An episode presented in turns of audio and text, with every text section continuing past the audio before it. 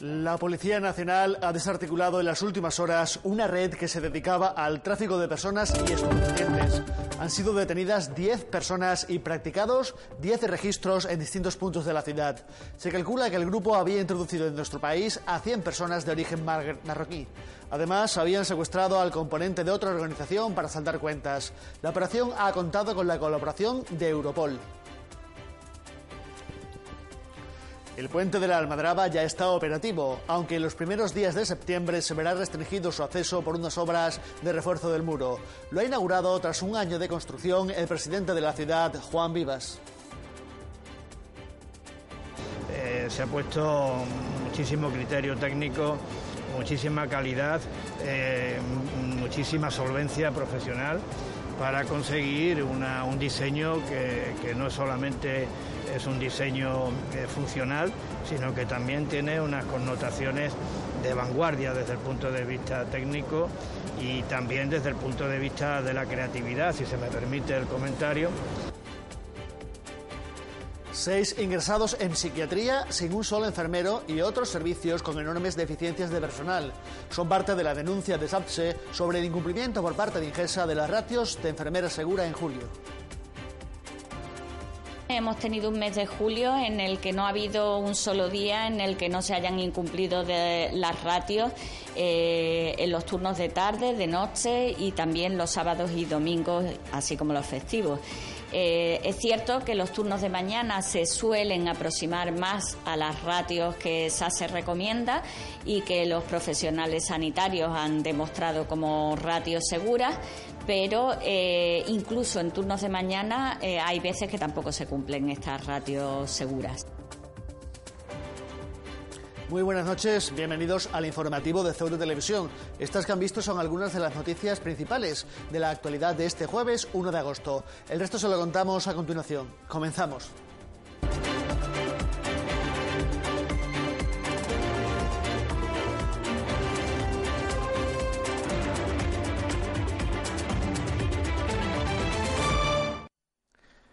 Ya lo podían ver en nuestros titulares. Agentes del Cuerpo Nacional de Policía han desarticulado una red multidelincuencial que tenía secuestrado a un miembro de otra red por cuentas pendientes. Se han detenido a 10 personas, de las que varias han ingresado ya en prisión, además de incautarse varias armas, sustancias estupefacientes y dinero en efectivo.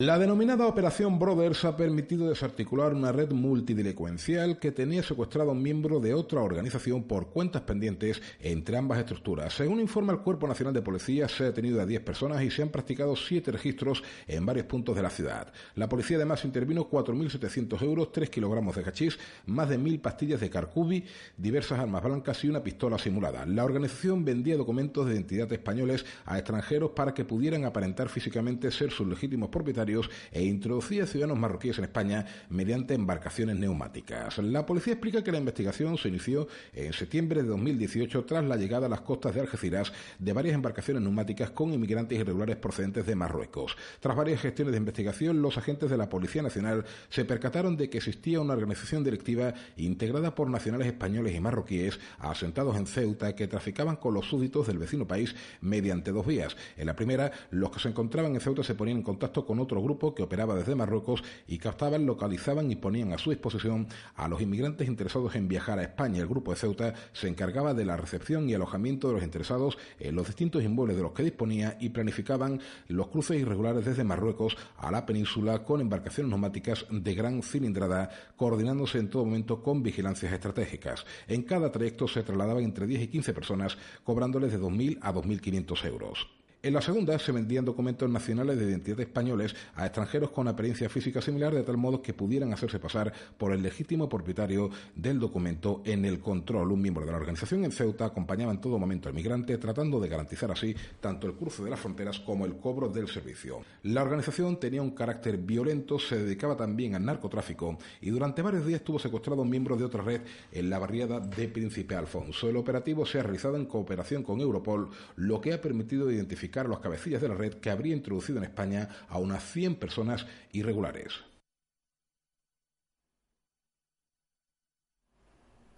Las entradas al Palacio Autonómico y a la delegación del Gobierno han sido escenario de sendos minutos de silencio en homenaje a la mujer asesinada en Burgos, así como de una muestra de condena a la violencia de género que ya suma 37 crímenes en lo que va del 2019. No se trata de una noticia repetida de ayer. Si está viendo esto es a causa de que este jueves se ha guardado por partida doble minutos de silencio en condena por la violencia de género y en homenaje a la víctima de forma muy similar a la que se vivió este miércoles. Aunque para la víctima de Burgos y su familia no cabe duda sobre la diferencia, porque ha sido ella y no otra quien ha perdido la vida, y ya suman 37 mujeres en los ocho meses que corren de 2019 a las que se les ha arrebatado la misma existencia por esta causa en el caso que nos ocupa y que ha motivado los dos minutos de silencio que, como es habitual, se han celebrado de forma independiente a las 12 en el Palacio Autonómico y en la delegación del Gobierno, una mujer de 55 años ha sido asesinada este miércoles en Villagonzalo, Pedernales, en el Alfoz de Burgos. Su pareja se ha suicidado posteriormente. Según declaraciones del subdelegado del Gobierno de Burgos, Pedro de la Fuente, el hombre, tras disparar y matar a su mujer, ha alcanzado el cuello con un disparo a su hijo de 29 años, que se encuentra en estado grave y está siendo sometido a una operación. El presunto asesino de 56 años se ha suicidado con una escopeta de caza sobre la que tenía todas las licencias y permisos correspondientes. La hija del matrimonio ha sido quien ha encontrado los cuerpos y posteriormente ha dado aviso a las autoridades. Se recuerda que está disponible el teléfono 016 para la atención a la violencia de género, un número totalmente gratuito y que no deja constancia de la factura de las llamadas, aunque es necesario borrarlo del registro del móvil.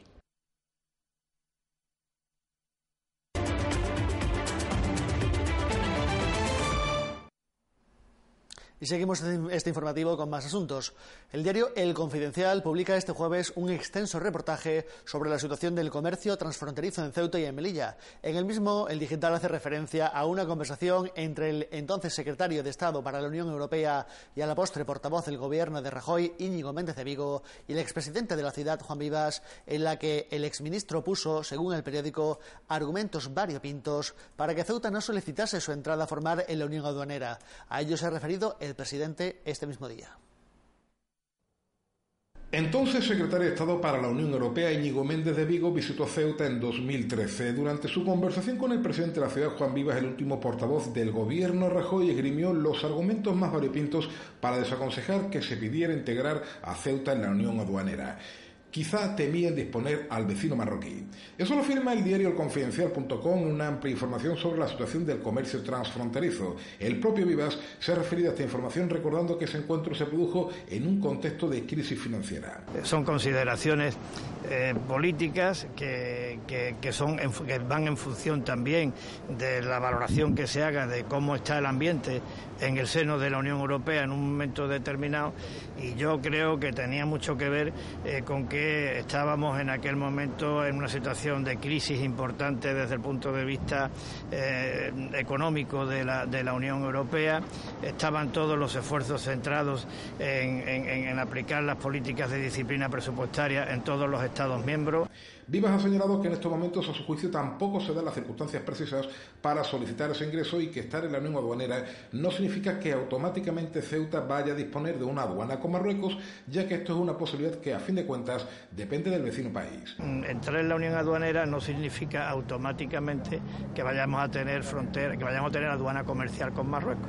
Es decir, podemos estar en la Unión Aduanera y no tener aduana comercial con Marruecos podemos estar en la Unión Aduanera e incluso endurecerse eh, por parte de Marruecos pues las facilidades para que aquí vengan esos turistas que vienen a comprar y que tan importantes son para, para el comercio y para la hostelería de Ceuta. El jefe del Ejecutivo Autonómico ha rechazado que se trate de una actitud de cobardía a la hora de defender los intereses de Ceuta, sino de una cuestión de prudencia. Una de las cosas que se planteaban con la integración en la Unión Aduanera era que esto se convirtiera en una aduana de Europa y que eso de alguna manera facilitara, recordemos el argumento, el establecimiento de una aduana comercial por parte de Marruecos. Bueno, pues si ese ejercicio no se va a producir, sino lo que va a provocar es una reacción negativa por parte del país vecino, pues hay que valorarlo, hay que medirlo, pero no es tanto miedo, porque es que por mucho que nosotros queramos, si Marruecos no quiere establecer la aduana comercial, no la va a establecer. Por último, Vivas ha ratificado su confianza en que las obras de la frontera permitan no solo ordenar definitivamente los flujos del porteo, sino también incrementar las visitas de marroquíes interesados en las compras al detalle. Y precisamente el presidente de la ciudad ha inaugurado en la mañana de este jueves el nuevo puente que conectará ambas aceras de la avenida Martínez Catena a la altura de Miramar Bajo. El puente o pasarela que destaca no solo por su accesibilidad, sino por sus, posibles, por sus posibilidades paisajísticas, hecho que ha sido resaltado por el propio jefe del Ejecutivo. La avenida Martínez Catena dispone desde este jueves de un nuevo atractivo, un puente que sorprende por su diseño, accesibilidad y posibilidades paisajísticas. Ha sido inaugurado por el presidente de la ciudad, Juan Vivas, y varios de sus consejeros. El propio Vivas destacaba algunos detalles de la nueva instalación.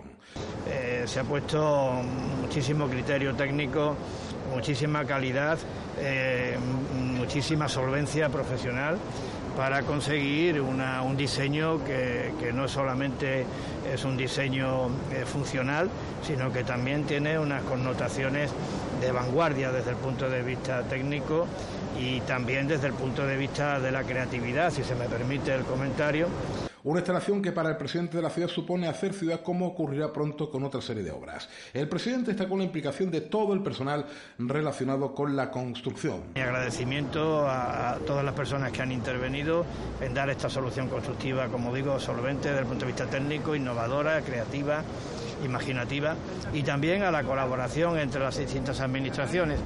Esto es una obra que no se podría haber llevado a cabo sin la participación y el concurso de costas y sin la participación y el concurso de carreteras, Ministerio de Fomento. Ahí la relación ha sido muy fluida y, y el resultado pues es el que ahora estamos viendo. La obra apenas ha durado un año. Vivas destacó no solo la utilidad de la misma, sino su incorporación a un entorno único. Mejorar las condiciones de seguridad y de accesibilidad a, estas, instalaciones, a la playa, al, paseo.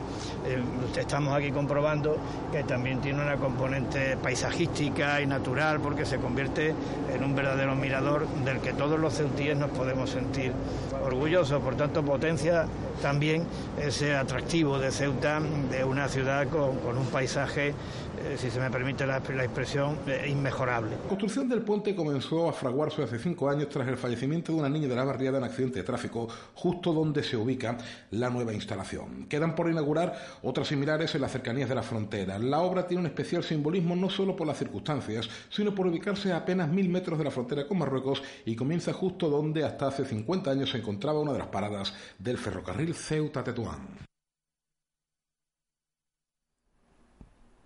y el gobierno de la ciudad se muestra dispuesto a revisar el proyecto de la calle Nicaragua para asegurarse perdón, para ajustarse a las exigencias de los vecinos.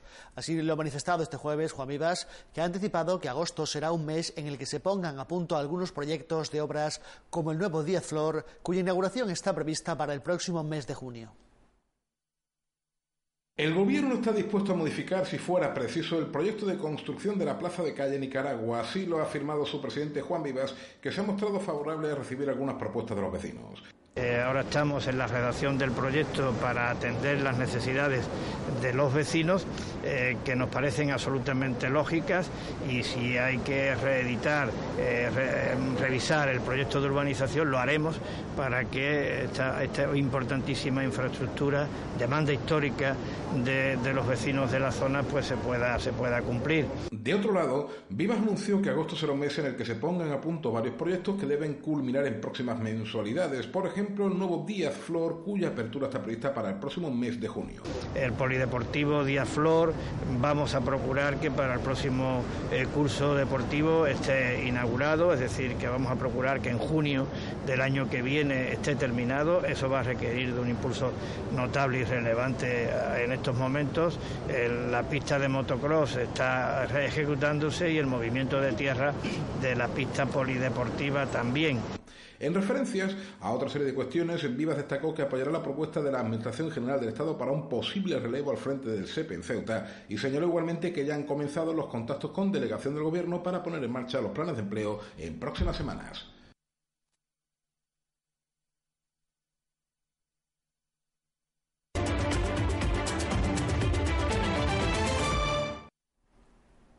El sindicato de enfermería SATSE ha denunciado que Ingesa ha incumplido la ratio de enfermera segura en todas las áreas de hospitalización de Ceuta durante julio, un déficit de profesionales de enfermería que repercute directamente en la salud de los ciudadanos, incrementando también la mortalidad de los pacientes. Como ejemplo, han señalado que en psiquiatría ha habido noches con seis pacientes y sin ningún enfermero.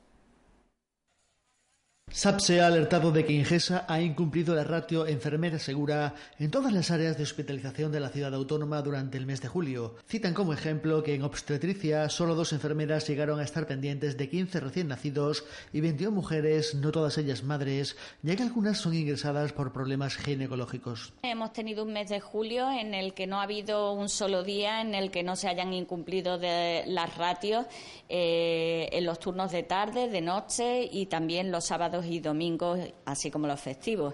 Eh, es cierto que los turnos de mañana se suelen aproximar más a las ratios que SASE recomienda y que los profesionales sanitarios han demostrado como ratios seguras pero eh, incluso en turnos de mañana eh, hay veces que tampoco se cumplen estas ratios seguras. Una ratio segura, a juicio del sindicato y de los profesionales sanitarios, está entre 6 y 8 pacientes por enfermera, que varía dependiendo de la naturaleza del servicio, una ratio que en Ceuta se está lejos de alcanzar. Aquí en Ceuta se están sobrepasando estos índices en todas las áreas de, hospitalización. Eh, hay áreas en las que más, hay áreas en las que menos, pero en todas se sobrepasa. Eh, puedo dar datos como, por ejemplo, el hecho de que en el servicio de psiquiatría ni siquiera hay enfermera en todos los turnos, con lo cual nos hemos encontrado en momentos en los que hemos tenido seis pacientes ingresados sin ninguna enfermera. Denuncia que las deficiencias de personal que existen habitualmente durante todo el año se han incrementado en este último mes debido a las vacaciones de verano, ya que no ha habido contratación para cubrir las bajas de personal ocasionadas por esta causa. las plantas están bajo mínimos, no se ha contratado más que lo que no han podido evitar. En atención primaria ni siquiera se han producido sustituciones generales de verano, sino simplemente los, propios enfermeros han tenido que cubrirse, con lo cual la atención a la persona eh, está realizada de una forma pues dedicada solamente a lo urgente, a lo que no se puede demorar y muy lejos de lo que es una atención sanitaria adecuada. El estudio Análisis de la situación de los enfermeros y las enfermeras en los centros sanitarios del país, realizado por un panel de expertos y que fue presentado en Ceuta, recuerda que un déficit de profesionales de enfermería repercute directamente en la salud de los ciudadanos, produciendo consecuencias. Las consecuencias de este verano es, eh, son datos que, nunca van a salir a la luz si no son por estudios como estos que estamos realizando nosotros desde SASE, porque no olvidemos que Ingesa eh, no va a dar datos de cuánto ha aumentado la mortalidad o qué morbilidad vamos a tener como consecuencia de estas ratios tan altas. Pero sí existen estudios científicos que dicen y avalan que a partir de 10 pacientes eh, por cada enfermero se está aumentando la mortalidad y la mortalidad en concreto 1,37 veces por encima de lo normal. Y cada paciente que se agrega supone un aumento mayor. SAP se denuncia que esto es lo que está ocurriendo en Ceuta y lo que hay que exigir a la dirección de Madrid de Ingesa para que corrija. Cambiamos de asunto. El Movimiento por la Dignidad y la Ciudadanía ha denunciado que lo que ellos denominan el bipartito PEP-PSOE ha colocado a un gerente sin los títulos necesarios para ejercer en Angevicesa. La formación localista ha afirmado que el único título que tiene es el de afiliado del PP. MDC ha manifestado que el Consejo de Administración de la empresa municipal Angevicesa ha nombrado como gerente a una persona de la que afirman que no dispone de la titulación exigida para hacerse cargo de la misma. Según han señalado, a pesar de que el vocal del Movimiento por la Dignidad y la Ciudadanía ha exigido el cumplimiento de todos los requisitos, la secretaria del Consejo tan solo se ha referido a las exigencias generales, pero su desconocimiento de la legalidad inciden ha hecho que se olvidara de los requisitos para la empresa. Según recuerda MDC, Angevicesa es una empresa dada de alta en el sector del transporte. Para estas empresas, la legislación española exige que el gestor de la sociedad disponga de la capacitación profesional para ejercer la actividad de transporte, cuestión que los localistas han denunciado que no se ha demostrado por parte del gerente nombrado, por lo que MDC considera que el nombramiento incumple los requisitos y no puede ser formalizado. Igualmente, MDC ha denunciado la falta de experiencia en la gestión de personal, puesto que han recordado que Ángel Vicesa tiene una plantilla de unas 350 personas en diferentes actividades y la capacitación para poder dirigir los recursos humanos con un mínimo de experiencia se debería haber requerido para acceder al puesto. Para el MDC, las empresas municipales deben profesionalizarse para conseguir una mejor gestión y poder dar un futuro al sector público empresarial, empezando por el proceso de selección de los gerentes para que sea transparente acorde con los principios de mérito, capacidad y publicidad. La formación localista critica que las empresas municipales deben dejar de ser el cortijo del gobierno de turno donde colocan a sus amigos para pagar los favores, incumpliendo cualquier requisito.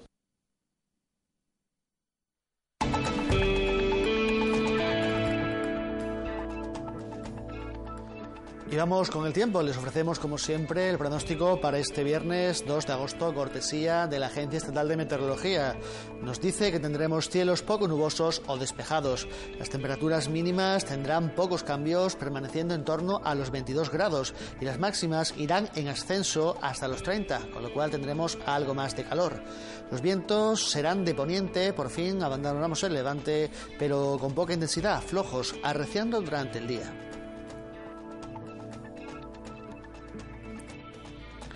Y ya están viendo en sus pantallas el número premiado en el sorteo de Cruz Roja de este jueves, el 830-830, el León.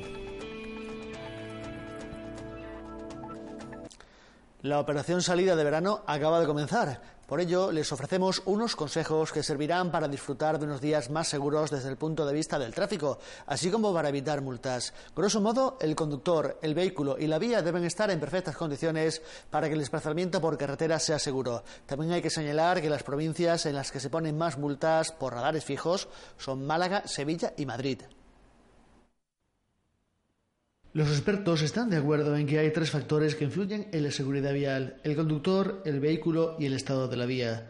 Este 1 de agosto se inicia una nueva fase del operativo especial que ha preparado la Dirección General de Tráfico para este verano, un periodo para el que el organismo prevé 90 millones de desplazamientos de largo recorrido.